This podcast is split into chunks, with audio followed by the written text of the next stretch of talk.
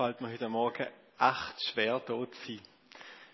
Nicht so sehr wegen dem Thema, sondern weil ich ein echter Tennis-Fan bin.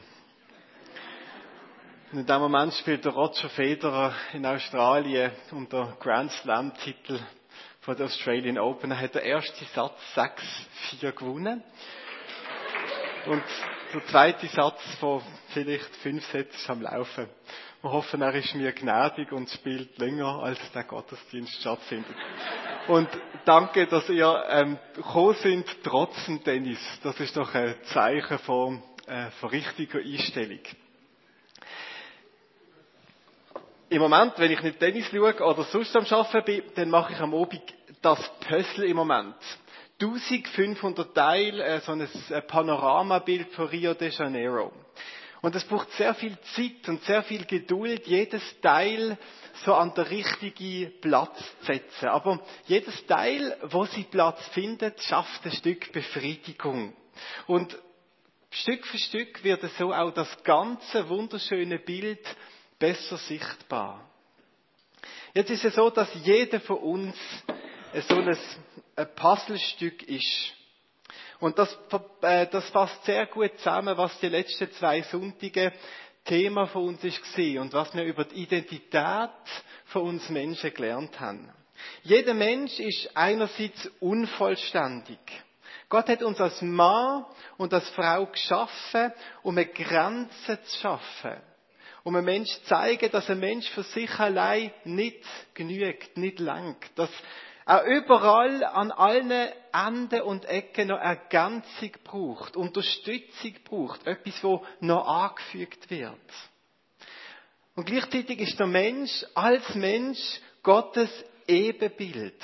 Die Freiheit und die Schöpfungskraft von Gott steckt im Mensch. Jeder Mensch zeigt etwas von Gott, kann etwas von Gott sichtbar machen. Aber so wirklich Sinn macht das erst, wenn das ganze Bild zusammengesetzt ist. Wir sind also eigentlich nicht allein, jeder für sich, Gottes Ebenbild, Gott gleich, sondern erst als Gemeinschaft mit den anderen zusammen werden wir das, was wir sollen sein. Gott in der Welt sichtbar zu machen. Überall, wo sich das Bild ergänzt, wird also ein bisschen mehr von Gott sichtbar. Wegen dem sind auch echte Beziehungen etwas unvorstellbar Schönes. Und kein Wunder, dass sie gleichzeitig so umkämpft sind. Und dass der, dass der Böse, der Teufel, das Beste und alles, was er hat, investiert, um das zusammenzufügen und das Zusammenbleiben von Beziehungen zu verhindern. Wie begegnen wir einander? Was braucht es, damit zwei, zwei oder mehr Puzzlestücke zusammenfinden und so etwas von Gottes Herrlichkeit sichtbar machen?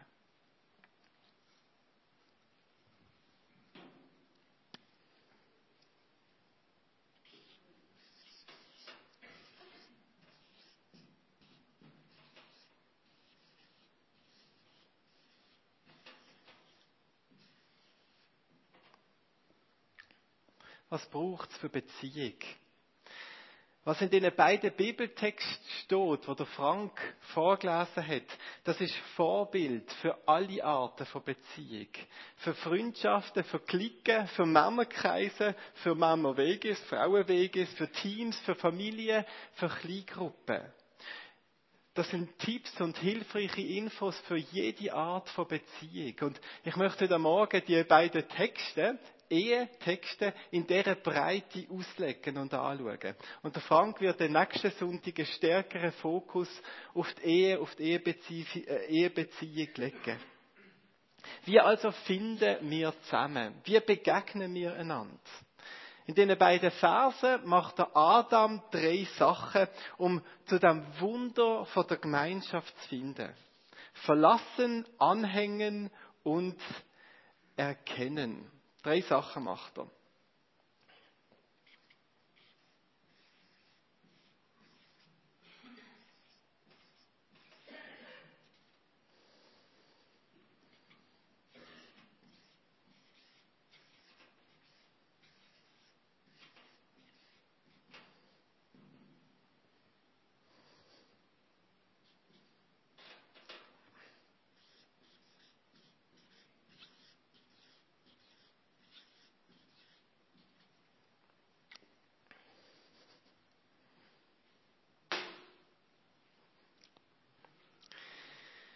Wir gehen diesen drei Begriffe jetzt nach. Verlassen, was bedeutet das? Darum wird ein Mann seinen Vater und seine Mutter verlassen. Ich kann mich sehr gut so an die ersten Schritte von meinen Kindern erinnern. Das übt man den meisten so in der Situation, dass der Vater und die Mutter so zwei, drei Meter voneinander entfernt auf die Knie gehen und ähm, der eine hebt das Kind so und ähm, der andere ältere Teil steht gegenüber und lockt das Kind und sagt, komm her zu mir, du schaffst das. Und dann torkelt das Kind los und die zweite Hälfte ist so halb am Keien, wird vom, äh, vom Mami aufgefangen und alle jubeln sich, ähm, als ob ein Goal geschossen worden ist. Eine große Freude. Und jetzt stellt euch vor, eine Ehe würde so anfangen. Der Mann wird von seiner zukünftigen Frau gelockt, von seinen Eltern weg. Komm, du schaffst es. Und der kleine Mann wirft sich glücklich in den Arm von seinem neuen Schätzchen. So wirklich laufen kann das Kind ja noch nicht. Es ist erst dabei, Sicherheit zu gewinnen, den eigenen Stand zu finden, auf den eigenen Beinen zu stehen. Und genau um das geht beim Verlassen. Ein Mensch muss selbstständig sein, damit echte Beziehung möglich ist.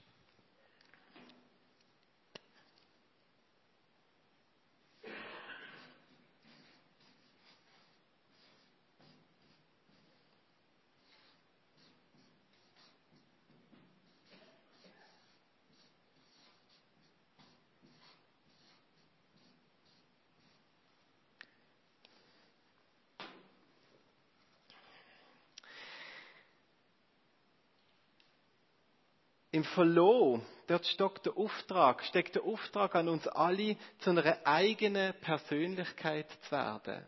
Zu einem Mensch zu werden mit eigenen Wurzeln, mit tragfähigen Überzeugungen, mit einem persönlichen, eigenen Glauben, mit Werten, die verinnerlicht sind, wo einem tragen als Mensch und nicht erst, wenn man mit dem anderen zusammen ist. Selbstständigkeit bedeutet, ein Mensch zu sein mit sicherem Stand, auf dem Boden von der Realität. Ohne jemand zu sein, der in den Arm vom anderen muss torkeln. Ohne die Selbstständigkeit in der eigenen Identität findet keine wirkliche Beziehung statt. Kann keine echte Begegnung passieren. Es kommt vielmehr zu einer einseitigen oder sogar zu einer gegenseitigen Abhängigkeit. Eine Beziehung mit Gefäll und keine Beziehung auf Augenhöhe. Man braucht einander im Sinn von einer Abhängigkeit. Das ist auch einer der Gründe, warum wir in der letzten Zeit ähm, so viel möchten investieren als Gemeinde, Seelsorgeangebot zu fördern. Danke, Renat, dass du letzten Sonntag das Ignis-Programm vorgestellt hast, eine Ausbildung, ein Seelsorgeangebot. Und ähm, auch sonst solltet ihr immer wieder davon hören, dass es sich lohnt, an der eigenen Persönlichkeit zu schaffen. Der Stand im Leben zu finden, herauszufinden, wer bin ich? Wie hat Gott mich geschaffen? Wie hat Gott sich mir gedacht? Und wie kann ich zu einem Mensch werden, der selbstständig ist, der eigenständig steht? Also, die, die da äh, Fragen haben oder Unsicherheiten haben, dann mache ich Mut, nutze die Seelsorgeangebote. Es hat einige Sachen bei der Infothek, die ausliegen. Der Frank ist auch gern offen für ein Gespräch, für Möglichkeiten. Aber geht dran und, und, und investiert euch auf tiefe Wurzeln zu schlagen. Ohne die Wurzeln sind ihr nicht selbstständig und fällt der ganze zentrale Aspekt um Beziehungs fähig zu werden, beziehungsfähig zu sein. Der zweite Begriff, anhängen.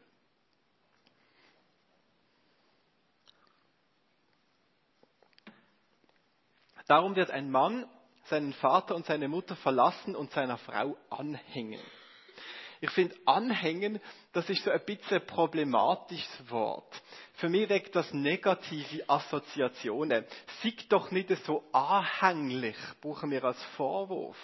Wir sagen das, wenn ein jemand zu noch kommt. Er hängt ja dann an mir. Und man wird dann nicht mehr so recht los. Durchaus unsympathisch. Aber wenn man das Selbstständigkeit reinnehmen als ersten Teil, merken wir, dass das nicht gemeint sein mit Anhängen. Weil die Selbstständigkeit ja Voraussetzung ist. Jemand, der selbstständig ist und wirklich steht, wird nicht anhängen, sondern wird eine andere Art von Gegenüber sein. Was ist also mit Anhängen gemeint? Im Hebräischen steht das Wort Davak. Das kommt zum Beispiel auch in 5. Mose, in einem anderen Buch von der Bibel vor, im Kapitel 28.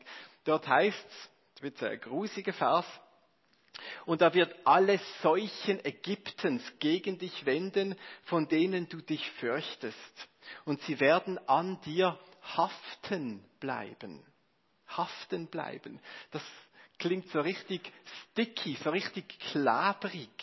So als ob man das nicht mehr los wird, was einem da angehängt wird. Haften bleiben ist das gleiche Wort. Am besten, finde ich, übersetzt man es mit ankleben. So, sich Leim draufschmieren und dann zwei Sachen zusammenkleben. Ankleben. Je nach Kontext wird es auch übersetzt mit sich zu jemandem halten oder jemandem nachsetzen. Es wird immer wieder verwendet bei Verfolgungsjagden. Jemand verfolgt jemanden und kommt immer näher. Das näher kommen, bis die Distanz überwunden ist und wieder andere eingeholt hat. Das ist der Wack. Das ist ähm, anhängen, einholen, ist durch das auch noch eine Übersetzung. Um was geht's also? Der Peter Wirz hat vorher das Wort erwähnt, wo er von der Gruppe geschwätzt hat. Ich möchte den Beziehungswert als äh, Verbindlichkeit nennen.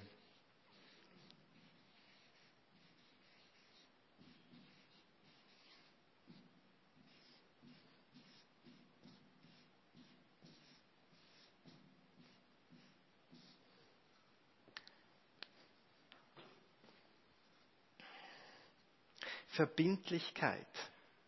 Um das geht's da also, beim Anhängen. Ich gebe mit rein und ich gehöre ab jetzt nach dem Anhängen, nach, dem, nach der Entscheidung zur Verbindlichkeit ganz zum anderen dazu. Wegen dem folgt da auch als Konsequenz die Einheit. Zwei verschiedene Leute werden eins, werden zu einer Gemeinschaft miteinander. Natürlich ist der Grad von Verbindlichkeit in einer Ehe ganz andere als bei einer Freundschaft oder bei der Zugehörigkeit zu einer Gruppe. Und trotzdem braucht jede Art von Beziehung Bereitschaft zur Verbindlichkeit. Verbindlichkeit bedeutet, ich bind mich ein Stück weit bei der Ehe denn ganz und gar an der andere. Ich schließe Bund mit meinem Herz und der Bund verpflichtet mich. Und von diesen Verpflichtungen kann ich mich nicht ohne Konsequenz wieder lösen. Und das wird in der Übersetzung haften, wird das verdeutlicht. Da wird etwas zusammengefügt und jetzt kann man es nicht mehr einfach auseinandernehmen. Das gehört jetzt zusammen.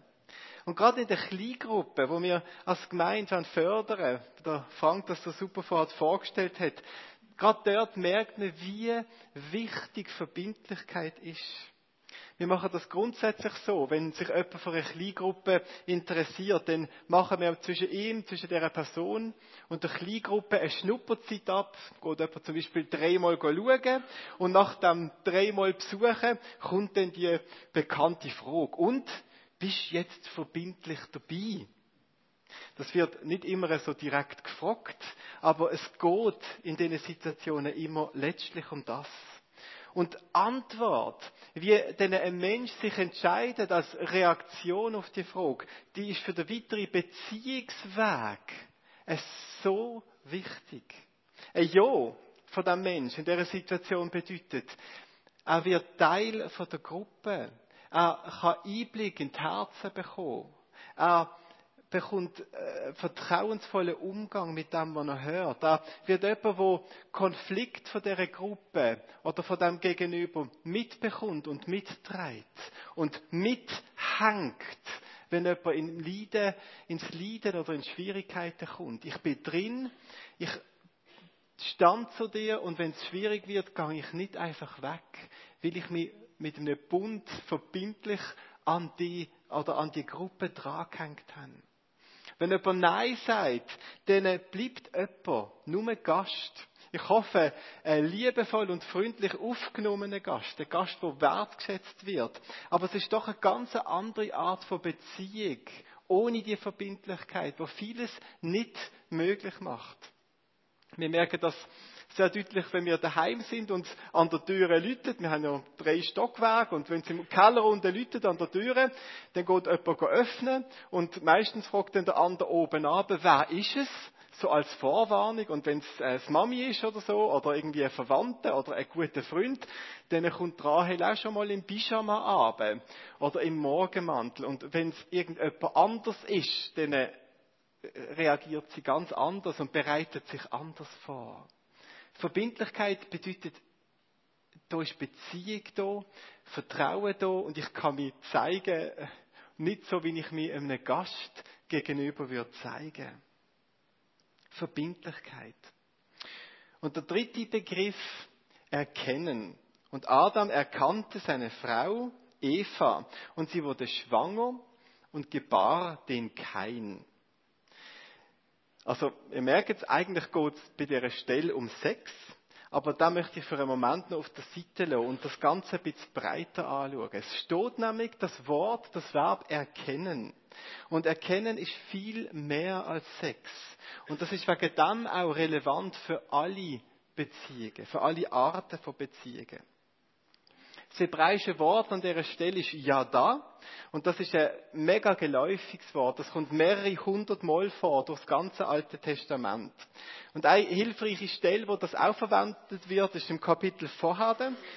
Im 1. Mose 3, Vers 7. Dort steht, da wurden ihnen beiden die Augen geöffnet und sie erkannten, dass sie nackt waren. Erkenne, das ist also die Fähigkeit, Sachen zu sehen. Erkennen bedeutet, der andere wahrzunehmen. Und ich möchte das mit dem Begriff Interesse zusammenfassen.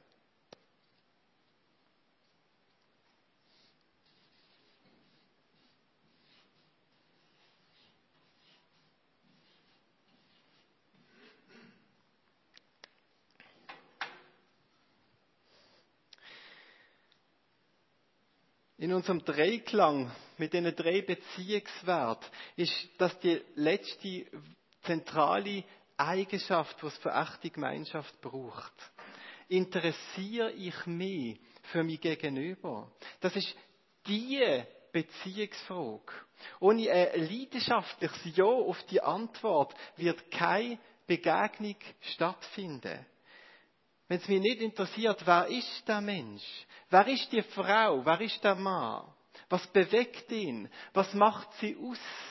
Was ist dieser Person wichtig? Was braucht sie? Wie kann ich ihr dienen?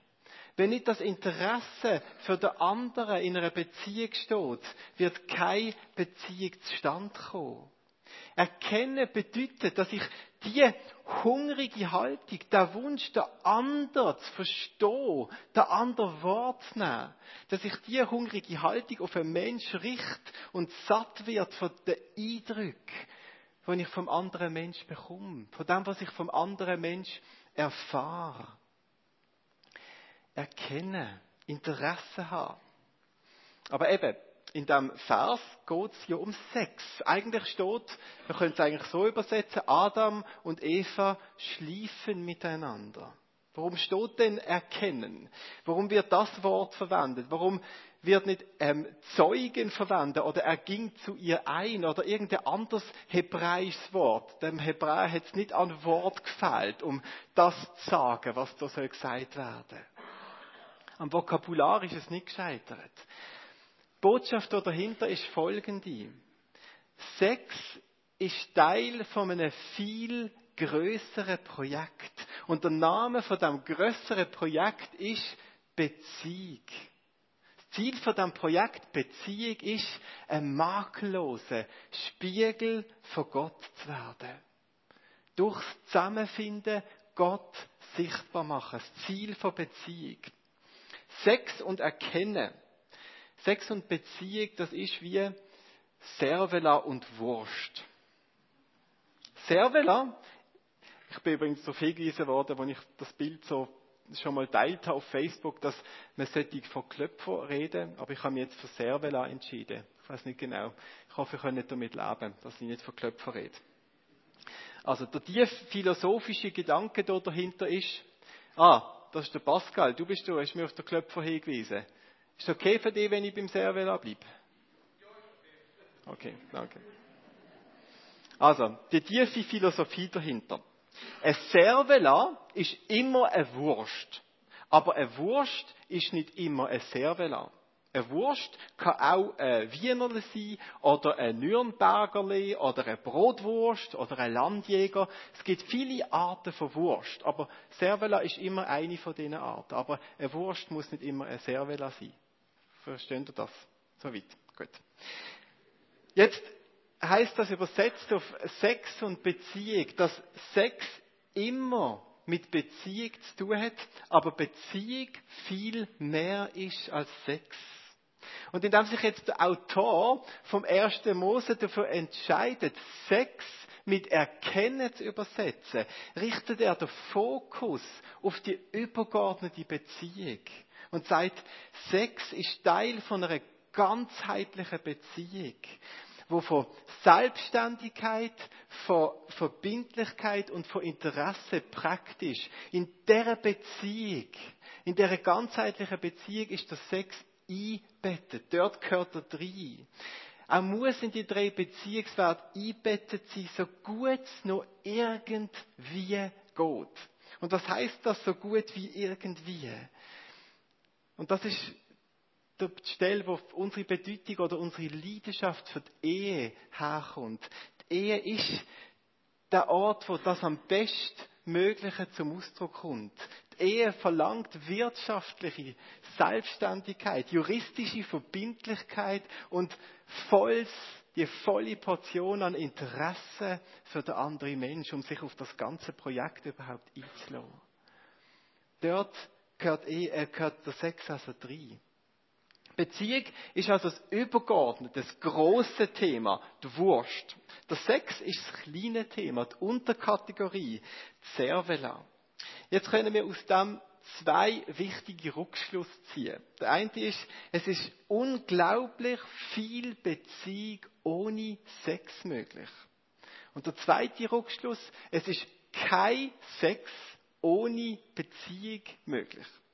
Schauen wir die beiden Rückschluss, die beiden Gedanken an. Weil das, was uns in unserer Gesellschaft durch unseren Zeitgeist gelehrt wird, ist etwas ganz anderes und bisst sich mit dem Bild, mit den beiden Überzeugungen. Erste, es ist unglaublich viel Beziehung ohne Sex möglich. Ich stelle euch jetzt eine Frage, die ihr mit Hand aufheben könnt beantworten. Also wirklich, es ist nicht eine peinliche Frage. Wer von euch hat erfüllende, schöne Beziehungen mit Menschen, mit denen er keinen Sex hat?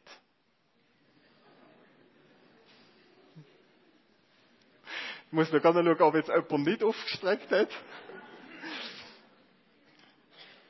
Also, das bestätigt doch, es geht. Beziehung ist viel mehr als Sex.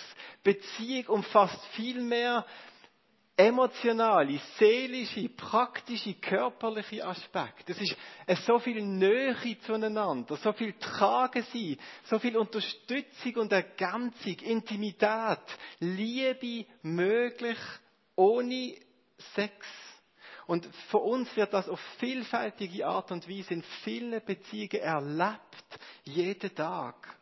Und trotzdem pusht der Zeitgeist in eine ganz andere Richtung, in dem der Sex oder das schöne Konstrukt, unsere sexuelle Erfüllung zum höchsten von allen Gefühlen gemacht wird. Das, was uns in den Medien gezeigt wird, das ist ein Bild, wo Sex und Beziehung die Rolle düschelt haben, wo Servela, Servela zur Wurst gemacht wird.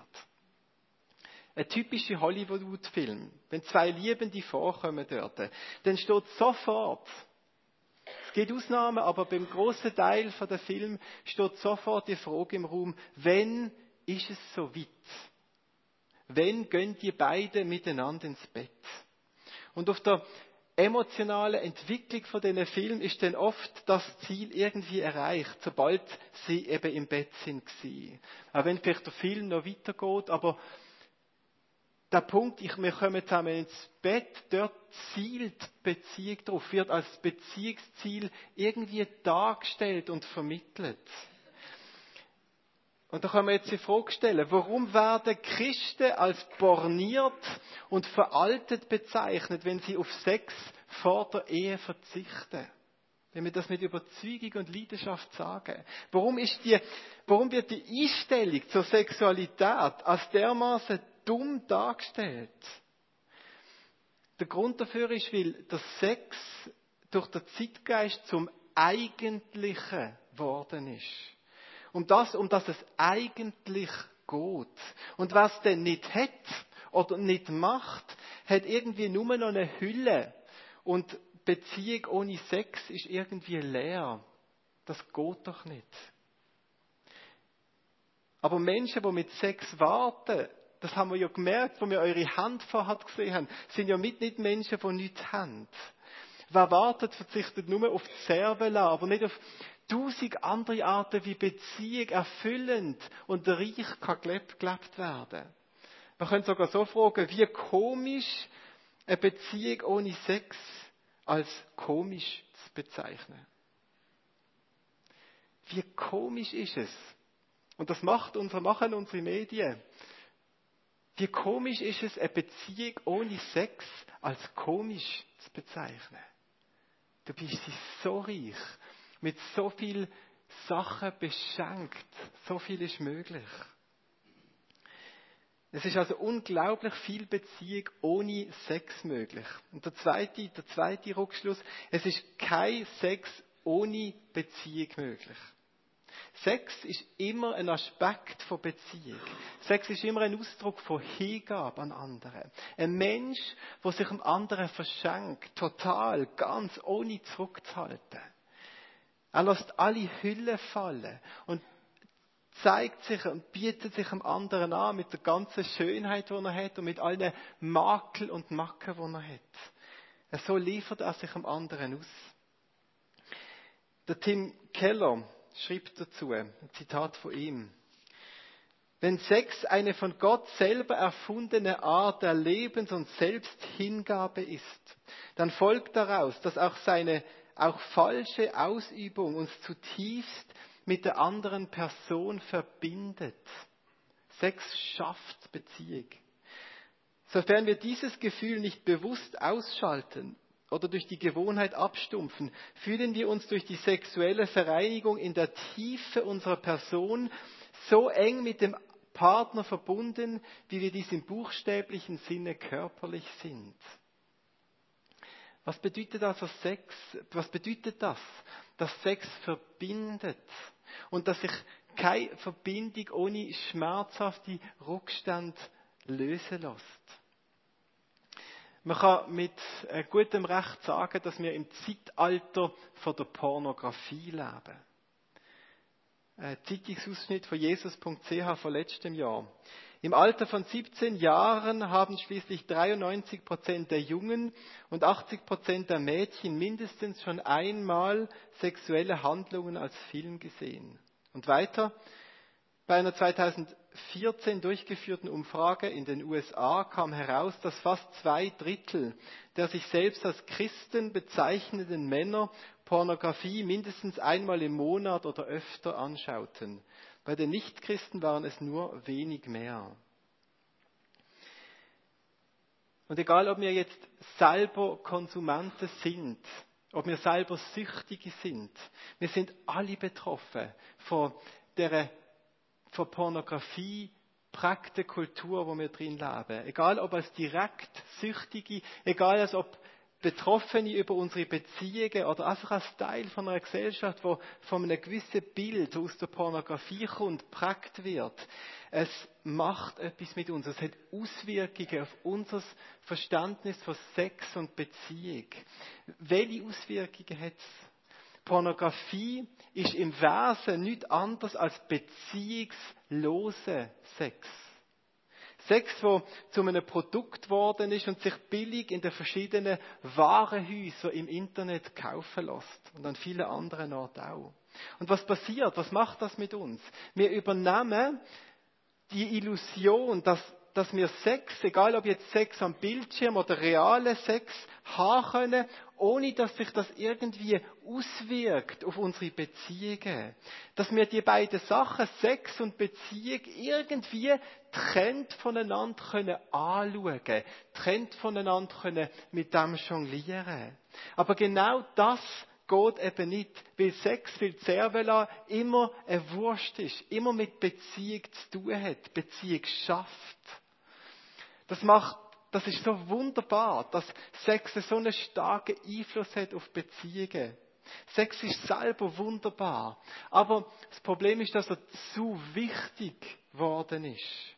Und von dieser erhöhten Stellung, von dieser super Wichtigkeit, die ihm unser Zeitgeist gegeben hat, von dort übt jetzt äh, äh, übt jetzt einen doppelten Druck aus auf unser Verständnis von Sex. Er übt einerseits Erwartungsdruck aus. Ein Partner, das Produkt Sex müsse es geben, weil in einer Beziehung geht es ja um das, oder? Das ist das eigentlich und das ist eine Erwartung da, das müsse es geben. Und gleichzeitig übt es einen Leistungsdruck aus. Dass nämlich der Sex, wo man einem anderen gibt, dass der auch äh, der Qualität von den konsumierten oder im, in den Medien um sich bewegenden Bilder und Videos muss entsprechen. Es wird ein Maßstab aufgebaut, der weit weg von der Realität ist und wo jede sexuelle Begegnung unter extremen Leistungsdruck setzt. Und das hat zur Folge, dass wir in einer Gesellschaft leben und vor allem unsere junge Generation aufwächst mit, mit, dem inneren, mit der inneren Überzeugung, Sex muss sein und gleichzeitig ein Sex erleben, wo aufgrund von dem großen Druck gar nicht mehr wirklich Spaß macht, gar nicht mehr erfüllend ist. Das ist, das ist zumindest eine Beobachtung aus einem Zeitungsartikel von letztes Jahr aus der Wochenzeitung. Dort hat das jemand zusammengefasst, der mit jungen Männern und Frauen geschwätzt haben über, über ihr Sexleben. Äh, Autoren, die definitiv nichts mit dem christlichen Glauben zu tun haben. Und die haben das so zusammengefasst, aus ihrer säkularen Perspektive. Der Sex ist zu einer mechanischen Performance verkommen. Von Erotik und aufregendem Knistern ist kaum etwas zu spüren. Der eigene Körper ist nicht länger Quelle der Lust. Die Frustration ist nicht nur bei Frauen zu spüren, auch junge Männer verzweifeln an dem, was sie als Sex praktizieren.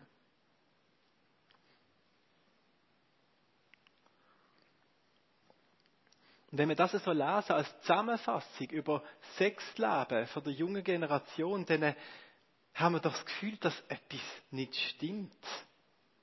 Wir haben das Sex ins Zentrum gerückt und jetzt scheitern wir daran, das Sex richtig lustvoll zu genießen.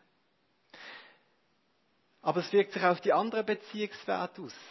Wir müssten einem anderen mit Interesse begegnen.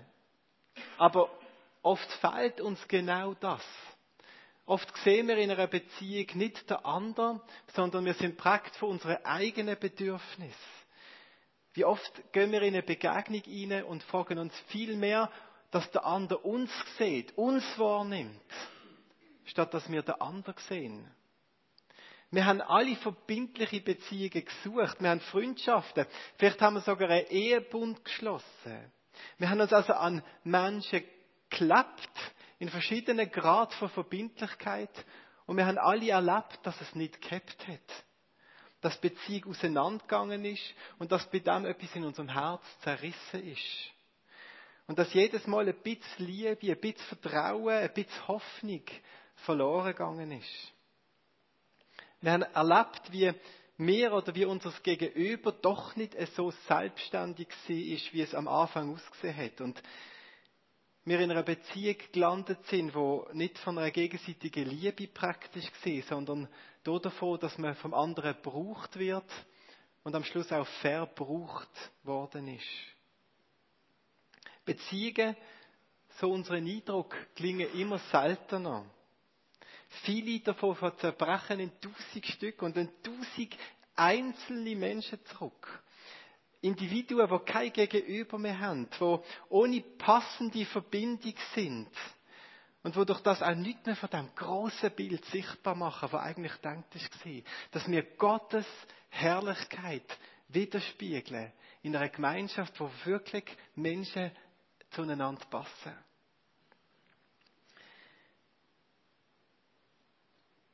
Wo Jesus am Kreuz gehängt ist, dort ist vor seinen Füßen keiner von seinen Jüngern mehr gewesen. Sie sind alle geflüchtet. Statt dass er seine Freunde an seiner Seite hat, muss Jesus durch seine schwerste Krisen alleine gehen. Er erlebt am Kreuz die volle Wucht von Beziehungslosigkeit und von Einsamkeit. Stattdessen sitzt vor seinen Füßen eine Gruppe von Soldaten. Und die machen ein Spiel ums Letzte, was sie von dem Menschen nur haben können. Es heißt, die Soldaten warfen das Los um seine Kleider und verteilten sie unter sich. Für Jesus interessiert sich niemand mehr. Er hat alles gegeben, sie haben alles genommen, sie haben ihn vom Körper gerissen, sie haben sein Herz zerrissen. Am Ende hat Jesus nichts mehr und am Ende hat Jesus niemals mehr unsere zerfetzten Beziehungen, unser enttäuschtes Vertrauen, unser Versagen, selber zu einem starken und tragfähigen gegenüber zu werden, unsere auch Sexualität, all das stirbt am Kreuz mit Jesus. Er hat das uns am Kreuz getragen, damit wir das nicht mehr tragen. Und jetzt Nachdem Jesus ist gestorben und auferstanden ist, macht er etwas ganz Wunderbares. Er macht uns ein besonderes Angebot. In Offenbarung 3, Vers 5. Jedem, der siegreich aus dem Kampf hervorgeht, wird ein weißes Festgewand angelegt werden. Wir brauchen Kleider, um unter die Leute zu gehen. Kleider symbolisieren unsere Beziehungsfähigkeit. Und dass die neuen Kleider ganz sind und rein sind, wie sind, das weist darauf hin, dass Jesus unsere Beziehungsfähigkeit wiederherstellt, dass er sie in Ordnung bringt. Jetzt wissen ihr, aus was für einem Stoff die Kleider gemacht sind, wo Jesus uns anbietet. Es sind Fetzen von dem Gewand, wo die Soldaten unter sich aufteilt haben. Jesus hat die Fetzen genommen. Jesus hat die Fetzen von all unseren kaputten Beziehungen genommen und hat sie zusammengenäht. Sie stehen für alle unsere zerbrochenen Beziehungen. Und Jesus hat die, die Fetzen genommen und hat sie wieder zusammengenäht. Und jetzt bietet er uns ein neues Kleid an und eine neue Möglichkeit, Beziehung zu leben.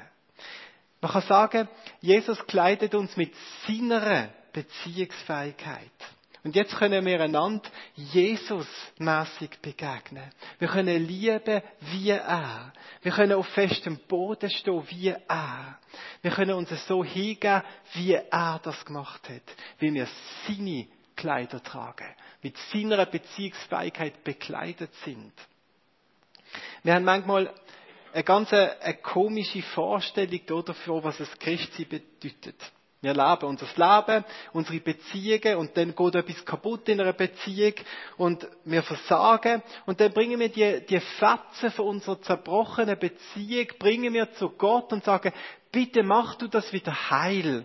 Und dann denken wir, dass Jesus die Fetzen entgegennimmt und das anschaut und wieder ähm, zusammennäht und wieder in Ordnung bringt und dann gibt er uns das Flickenkleid und sagt so, da hast du es wieder, jetzt gang weiter, mach weiter so, aber mach es jetzt besser bitte. Und wir leben weiter und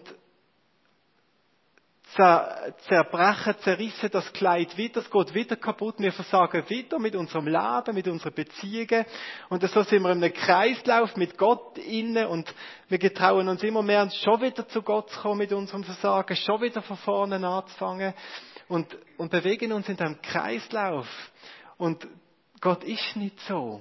Das ist nicht das Bild, das uns Gottes Wort von Jesus, von Gott zeigt.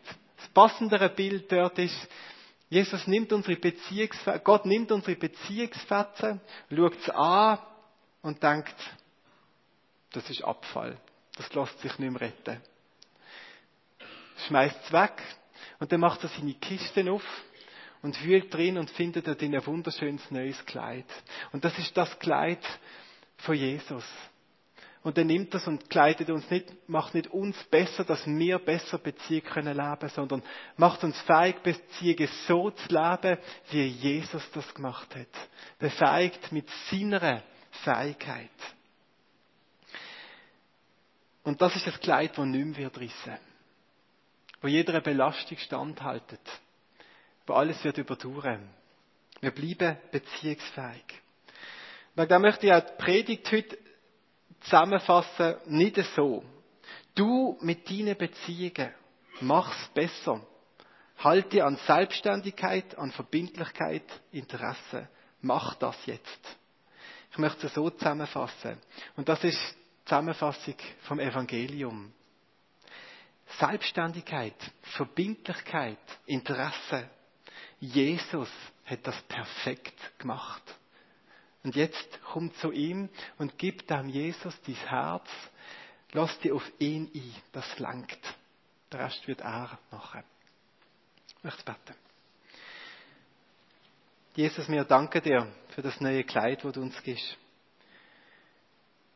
Wir danken dir, dass wir neu können anfangen mit dir. Und dass wir aus deiner Kraft, aus deiner Gnade können leben. Und wir sind jetzt vor dir als Menschen, die alle unsere Beziehungsfetzen haben. Alle am einen oder am anderen Ende versagt haben. Andere Menschen enttäuscht und verletzt haben und selber verletzt worden sind. Und wir kommen jetzt vor dir und bringen dir die Fetzen. Und wir bitten dich, dass du das in Ordnung bringst. Dass du die Kleider nimmst und uns etwas Neues gibst. Schaffst du jetzt an dieser Zeit, wo wir vor dir kommen, mit diesen Liedern, in Dankbarkeit und in Freude über das, was du gemacht hast, schaffst du in dieser Zeit in unser Herzen, dass du die Botschaft reinsinken, uns prägen. Und mach uns zu einer Gemeinschaft, die beziehungsfähig ist. So wie du das bist gesehen, Jesus. Amen.